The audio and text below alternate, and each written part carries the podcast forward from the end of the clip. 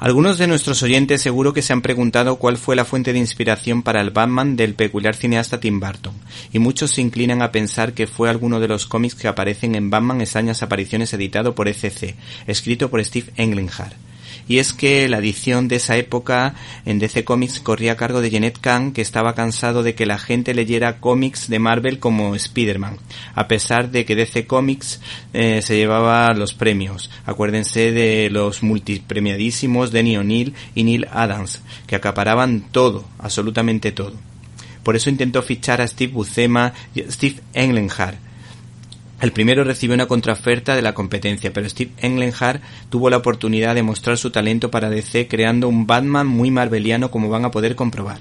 El arco argumental está muy trabajado para una época en la que todavía no había llegado el concepto de novela gráfica. Nos ha parecido especialmente aceptada la construcción del personaje del alcalde de la ciudad, el jefe Thor, guardando ciertos paralelismos con los diferentes tipos de políticos corruptos que pueden verse en el panorama nacional e internacional.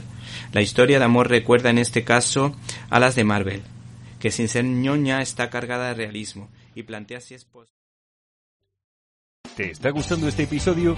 Hazte fan desde el botón Apoyar del podcast de Nivos. Elige tu aportación y podrás escuchar este y el resto de sus episodios extra. Además, ayudarás a su productor a seguir creando contenido con la misma pasión y dedicación.